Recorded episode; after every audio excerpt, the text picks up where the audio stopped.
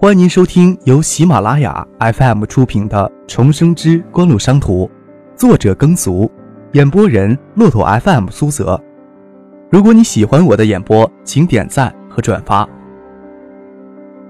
感谢你的支持。下面开始我们今天的故事。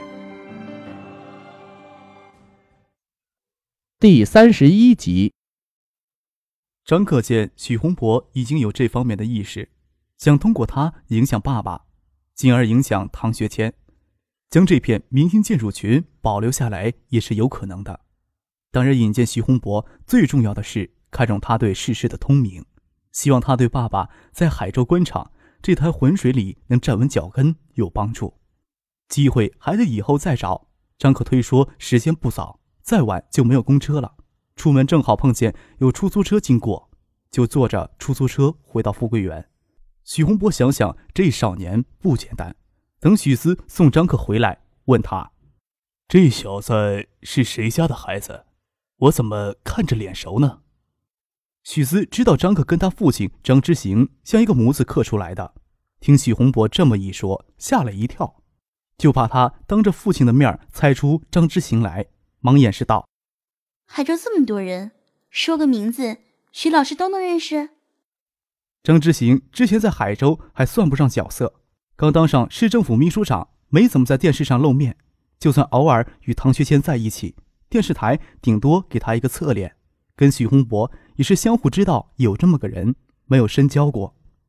许洪博想了一会儿，没有头目，说道：“这里是不是要拆迁？”我也不清楚。我帮他辅导功课，突然说要来沙田玩，走到这儿就说拆不拆的。可能会吧，这事儿谁知道呢？不能瞎说。许洪博回头对陈奇说：“拆了你的酒馆，看你以后还怎么往酒里掺水。”陈奇苦笑道：“不会真拆吧？”许思见陈奇脸上的苦涩，知道自己说错话了。酒馆生意虽然不好，但毕竟是他们家唯一的经济来源，拆不拆都是没影的事儿。说出来不是给他心上添一份心事吗？忙改口。张克小孩子家乱说，他走到巷子口，嫌疏港河飘出来的味道太刺鼻，就说疏港河马上就要整治。都说整治多少年了，谁见到影？兴许不是瞎说。许洪博说道：“你信一个孩子说的话？”陈奇在旁边笑他。许洪博说道：“谁能赢我一盘棋？”我就信他的话，这个少年眼根子深，我看不透，不是普通人家的孩子。海山，你说我说的是不是？这孩子来家里玩过几回，不大说家里事儿。这种人家规矩重，我都问了许思几回了，这死丫头还瞒着他老子。张克不是说他爸爸喜欢下棋吗？你登门赐教就是了。徐海山想着张克将十二万。丢到他家桌上都没当回事儿，又跟许思的老板谢婉晴是亲戚家，家里自然非富即贵。张可帮着凑钱的事儿，徐海山跟林里说了说，为了让林里对许思的事情放心，具体的钱数没有提，万一落到眼红人的耳朵里，怕会害了他。张克几回来家里吃饭，徐海山也看出这少年不简单，都说许洪博眼睛毒，倒是没有说错。九四年，公司注册手续很繁琐，包括企业名称预先登记、指定银行入资、会计事务所验资、刻制印章、办理机构组织代码证书、统计登记、税务登记，又分国税、地税、开立银行账户、转账资金等，还有专业性的前置审批。此外，将海域公司在海州的两台车折入公司，还需要资产估值的手续，也没有专业的代理机构。就算海台贸易行政部门人员有帮助，没有大半个月的时间，整套程序走不下来。国内公司法对发起人的年龄没有限制，公司股东甚至是可以刚出生的婴儿，但是在公司法执行实践中，却要求法人代表必须是完全民事行为的人，也就是要到满十八周岁。许思在新海通大厦选了两处办公地址，张克逃了下午的课。到新海通大厦决定新公司的办公地点，一处在十六楼，就在大楼的东南角。转弧形的大开间只有六十平方米，一处在十八楼，在大厦的中间位置，正方形大开门，有八十平米，适合小规模的公司。大厦的物业承诺可以按照要求对大开间进行任意的分割。许思属于十六楼的那间办公室，朝东南的转弧角，整个上午的阳光都可以倾泻在身上，面积小一些，可以节约租金。看完十八楼的办公室，想拉张克再到十六楼看一眼，合适就确定下来。张克站在过道里，指着最西端的办公室，门墙上没有什么公司的名牌，问大厦物业经理：“那里也没有租出去？面积比你们要求的要大一些。”张克没有理会他，径直走过去，推开门，看见玻璃墙幕上染上大片金红的夕阳光辉，西南角有向外延伸的转弧形飘窗。站到飘窗前，往外看了看，远处是海州市人民公园，正好对着葱葱郁郁的竹林。张克转身朝许思与大厦的物业经理说：“就是这里，把这转角隔出一间办公室，要把飘窗包括在里面。”许思看着空荡荡的办公室，翻了翻手里的资料，眉头轻轻的挤着：“这里有二百六十个平方，是不是太大了一些？”“嗯，是有些大。”但是午后要是能坐在夕阳下喝杯红茶，看着远处的竹林，大一些又有什么关系呢？就这里吧。张克朝大厦的物业经理挥了挥手，就选这里。你去拟定租约，赶在你下班之前签掉。大厦经理看了一眼许思，许思见张克孩子气的掉头看着窗外的风景，没有要听自己的意见，无奈的笑了笑，对物业经理说：“就选这里吧，他是我老板。”看着物业经理带着惊讶的表情出去，许思走到飘窗上，与张克并立，看着窗外的竹林，金红的夕阳就像浮在竹林之上，给葱葱郁郁的竹海染上一层金黄的光芒。越秀，你觉得这个名字怎么样？啊？许思看了张克一眼，恍然间醒悟，他是在说公司的名称。嗯，脂粉气好重，倒像女孩的名字。这是另外一家公司注册名称。张克笑了笑，这家公司就叫海州锦湖责任有限公司。那片竹林过去一点儿，就是人民公园里的小锦湖。真正的锦湖是疏港河的源头，已经给填掉了，大概也没有多少人知道了。我觉得这名字还不错，这个名字以后会非常响亮。许思见张克笑容有些腼腆，倒是很难得的表情，笑着说：“你是老板。”你觉得好，那就行。想起昨天的事情来，你刚进高中就花花肠子，怎么把飞荣惹了？昨天没法细说。张可摸摸后脑勺，舒展肢体，笑着说：“我真是冤枉死了。就拿昨天早上乘公交车来说，赶巧乘同一辆车，我看着三个小青年跟他上车，对他动手动脚。”张可将公交车上发生的事情跟许思说了一遍。你看我冤枉吧？他下一站扭身就下了车，我差点给那三个小青年扁了一顿。许思嫣然一笑，说道：“他怎么知道你是不是也趁机占他便宜？他为什么对你这么深成见？”景城集团知不知道？怎么会不知道？头探出窗子就是景城大厦，怎么了？许思说道：“我们叫锦湖公司，名字会不会太相近了？”无所谓。有机会就把景城吃掉好了，以后就没有人觉得这两家公司名字相近了。张克摊摊手：“你的野心倒蛮大的。”许思横了张克一眼：“陈飞荣跟锦城集团有什么关系？”赵景荣的儿子赵思明也在我们学校读书，是他纠缠的陈飞荣，纠缠着厉害。别的男生跟陈飞荣说话的话，都可能被拉出去打一顿。听说去年有个高年级的男孩追陈飞荣。赵思明这小子纠结了一伙人，将这男孩拉到公路，不管路上有没有车，就把人往路中央推，没有出什么大事儿。那男孩倒是不敢来上学了。这种人呢，要是没有人灭灭他们的气焰，真不晓得会做出什么事儿来。正好是你来学校找我的那天，我看他在纠缠陈飞荣，就随手甩了他一巴掌，赶着让教务处李志芳那婆娘看见。这一巴掌代价太大了，加上开学的第一天。给政教处主任曹光明递了一根烟，我哪知道他哪根神经搭错了，接过烟还很客气的跟我说：“我这个年纪最好不要抽烟。”加上这段时间没办法不逃课，搞得我现在臭名远扬。不提了，不提了。您正在收听的是由喜马拉雅 FM 出品的《重生之官路商途》。许思见张可一脸的委屈，笑得花枝乱颤。我倒看见曹光明抓住一个男生抽烟，拿烟头按在那个男生的脸上摁吸，愣是没见那男生吭一声，看见的人都不敢喘出气。你倒是敢给他禁烟。飞荣误会你是根本没有想到这种人还会英雄救美。张可一脸的无奈，苦笑着说：“我做坏蛋也是想压着赵思明、万天才，不让他们在学校里乱搞。陈飞荣明明给赵思明纠缠怕了，却把我也想象成那样的人。我许思杰，你哪里看得上他？胸小屁股又不大。”许思见他说这话，就把视线往自己高耸傲人的胸部上滑，粉藕嫩玉似的双臂交叉环抱着。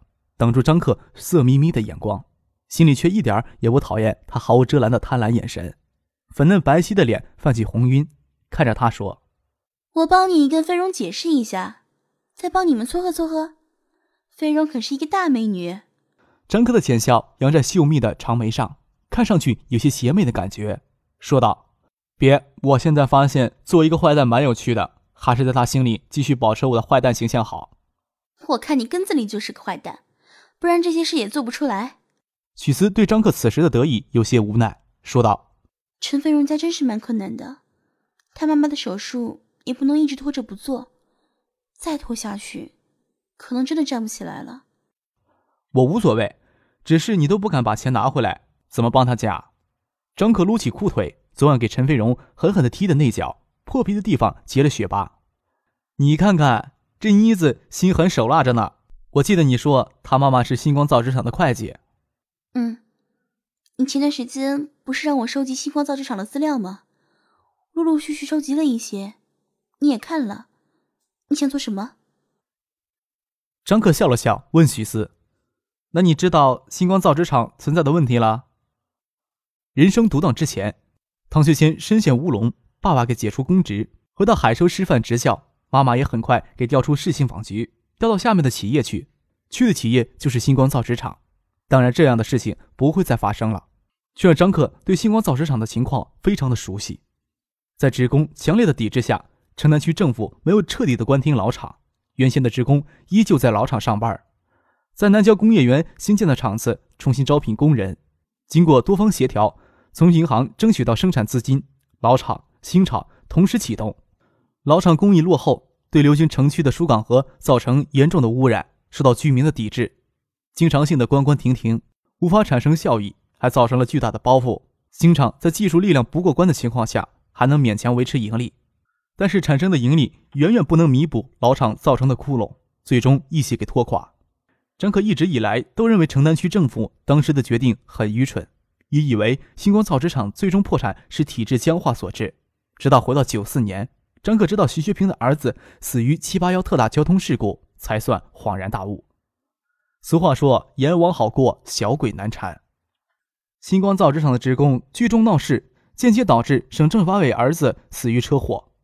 或许徐学平大人大量不会迁怒到城南区政府头上，却保不住下面有人会自作主张想做一些事情讨好徐学平。处在这样的压力下，城南区政府急于解决星光造纸厂的问题，心态也可见一斑。不能坚持原先正确的决定，明知保留老厂是个错误的决定，但在职工不合理的要求面前，还是选择退让，造成错误的决策。许思歪头看着张克，说道：“知道一些，就不知道你想做什么。”张克说道：“我之前跟你说过，星光造纸厂跟七八幺特大交通事故的联系。徐学平是个宽容的人，不会随意迁怒下来，但是不保证下面有人不做小动作。”星光造纸厂厂址外迁，技术革新是城南区区长宋培明一手推动的。你想想，他身上要承受多大的压力？许思有些眉目，却很模糊，没有想透，愣愣的看着张克。张克说道：“我是想替宋培明分担压力呢，只是没跟他怎么接触过，头疼呢，不知道怎么能跟他搭上关系。”许思张了张嘴，以海艺公司的名义与宋培明接触。确实会减轻七八幺多大交通事故带给他的压力。你究竟打什么主意？这么鬼？注册公司拉婉清姐入股，是早想着给婉清姐下套吧？利用死去的人也是没有办法。张克抿着嘴，秀密长眉轻轻的皱着，白皙英俊的脸上没有一丝得意。但是，我想婉清姐跟徐书记的本意，并没有无限制的追究车祸责任的用意，更不希望因此给下面造成太大的压力。更不想因为无法挽回的车祸造成其他严重的后果。其他严重的后果？许思有些不明白。张克笑了笑，笑容很浅，却像在说悲伤的事情之前鼓起勇气的笑，说道：“我昨天做了个梦，在梦里，星光造纸厂的问题一直拖下去无法解决，两三年就会破产，三百多职工一起下岗了，生活都陷入困境。就像陈飞荣他妈妈，继续拖下去。”很可能再也站不起来了。在梦里，星光造纸厂有一对大学生夫妇也同时下岗，女人刚生过小孩，连基本的生活费都没有着落，工作又不好找，走投无路，只有拿自己的身体去换钱。或许熬过这段艰难的日子，生活还回到正轨上来。曾经发生的事情，可以当做一场噩梦，命运还真的在捉弄他们。事情让男人知道了，男人没有丝毫的责怨。回家把自己吊死在卧室里，女人赶回家已经无法挽回了，在厨房上吊了，只留下刚满岁的小孩。瞧你说话的语气，他真像发生过似的。许思眼睛有些湿，伸手抹了抹，想不到有眼泪出来，心想，这梦也太悲伤了。见张克一脸的凝重，看着窗外的夕阳光辉，英俊的侧脸线条异常的柔和，好像有着无限的心事。让人不忍心妨碍他的沉思。办公室的租约是一份制式合同，与新海通大厦物业管理公司签署合约，没有耽误多少时间。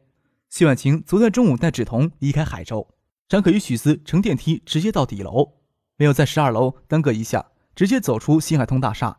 秋后的夕阳照在身上，仿佛给人脸上镀上了一层金红的光芒。张可与许思站在大厦前大理铺成的广场上等出租车。九四年，海州市的出租车总量不多，舍得坐出租车的人不多。快到下班的时间，往东过去几辆出租车里面都有人。等了好一会儿，才看见有空车掉头。张可先送许思回沙田，矮身钻进车子，报了许思家所在的巷子名。坐在隔离网之内的司机是个三十岁左右的妇女，她转头愣了一下。上车两人出众的相貌真的很少见。她说道：“前路堵了，要从青年路绕。”没到下班高峰期呀，张克有些奇怪。女司机骂了一句粗口，听她沙哑的声音，似乎已经持续行车很久了。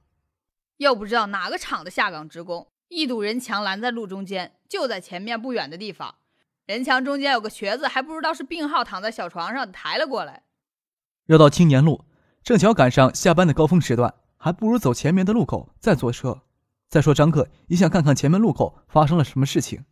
现在海州官场看上去有些微妙，下岗职工拦路，问题说大不大，说小也不小，毕竟影响安定团结，更怕别人拿这个做文章。张可与许思下了车，沿大道往东，一路上车辆纷纷掉头，前面聚了很多人，都在人行道上看热闹。路上堵了三四十个人，他们手挽手形成一道密实的人墙，将整条路都给封住了。每个人胸前背后都贴着大字，离远看不清。人墙中间有小床。就是那种木板铺着被褥的小床，斜躺着人，有几名交警站在路边，他们显然对这样的局面无可奈何。远远看见组成人墙的人正向人行道上的旁观者大声诉说什么。